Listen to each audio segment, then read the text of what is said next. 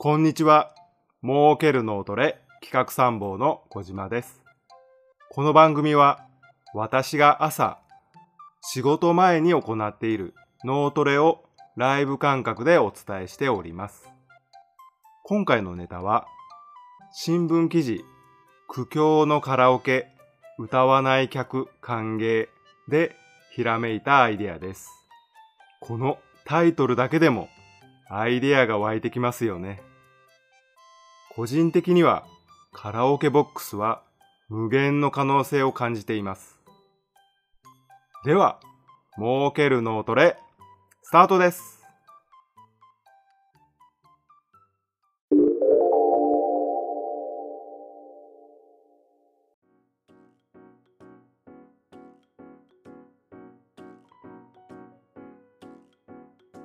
苦境のカラオケ歌わない客歓迎この記事は2月24日日経 MJ からの記事です。記事の内容を抜粋してご紹介いたします。腰高ホールディングスは傘下の招き猫でカラオケ以外の利用を促す。スマートフォンなどとカラオケ装置を接続して大画面で映像や音響を楽しめる専用機器を導入した。カラオケ業界はコロナ禍の影響で客足が落ち込んでいる。映画鑑賞やリモートワークなどの新しい需要を取り込み、新たな収益源に育てる狙い。同社はこの使い方の例として、1、映画鑑賞2ライブ鑑賞3ゲーム。4リモートワークを挙げている。現時点では大画面で動画投稿アプリを使って遊びたい高校生らの利用が多いようだ。なるほど。いやーでもカラオケボックスはあの空間と設備いろんな環境ですね。エアコンも効くし、防音も効くし、私はものすごくカラオケボックスというのは可能性を感じております。そこでですね、この歌わない客歓迎ということから、アイデアを3つ考えました。えー、1つずつご紹介していきます。1つはですね、習い事教室として開放することです。教室を持たないフリーランスの方たくさんいらっしゃいますのでその方々に教室として貸し出す。まあ例えばですねヨガとかあとストレッチ系のジムとかですね。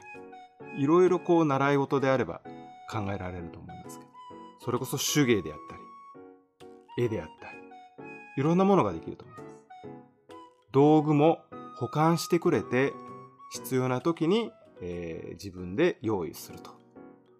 こういうことができるとカラオケボックスとしてはもちろん部屋を利用してくれることもいいんですけど今までカラオケボックスに通ってなかった新規の客も来店を促せるですよね。習い事に来る生徒さんがですねカラオケボックスに来てくれると。これだけでもかなり、えー、宣伝効果も高いと思います。ですので、カラオケボックスの入り口とかに、今月の習い事というメニューを用意しておいてですね、そこにこう借りている先生方の紹介もしていくことによって、そこから生徒が募集されるという可能性もないことはないと思います。ですので、そこに自分の抱えてる生徒さんが来てくれると。というのは、とてもいい集客にもなりますし、利用も促せます。また、定期需要が大きいと思います。定期的に習い事はしますので、あの、定期的に借りてくれるというのは、えー、経営者としてもとてもありがたいお客様だと思います。もう一つはですね、プロデュース系で考えてみました。例えば3日間その部屋を貸し切って居酒屋プロデュースルームとかですね、えー、そこで食事ができる。居酒屋のメニューをそこで持ってくる。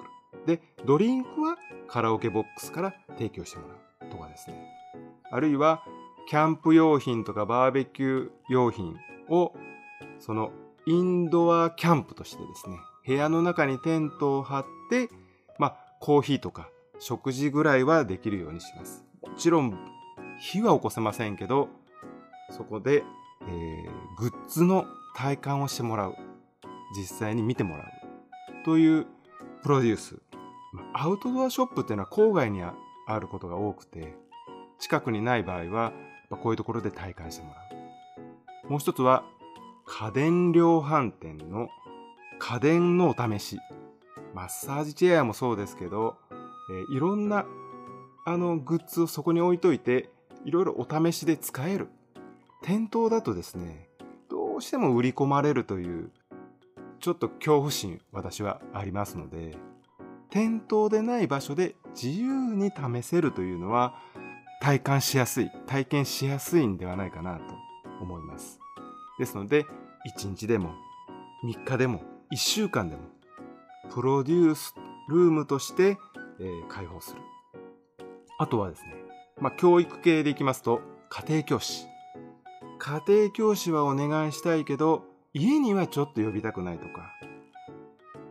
親がいない時に子供と家庭教師の先生があの2人で家にいるというのが心配な親御さんにはカラオケボックスのそこの部屋の中で教えてもらう。そこを借りることによってそこで教えてもらうというのは私は親としても安心できるかなと。また1人の先生で2人とか3人とかいっぺんに見る。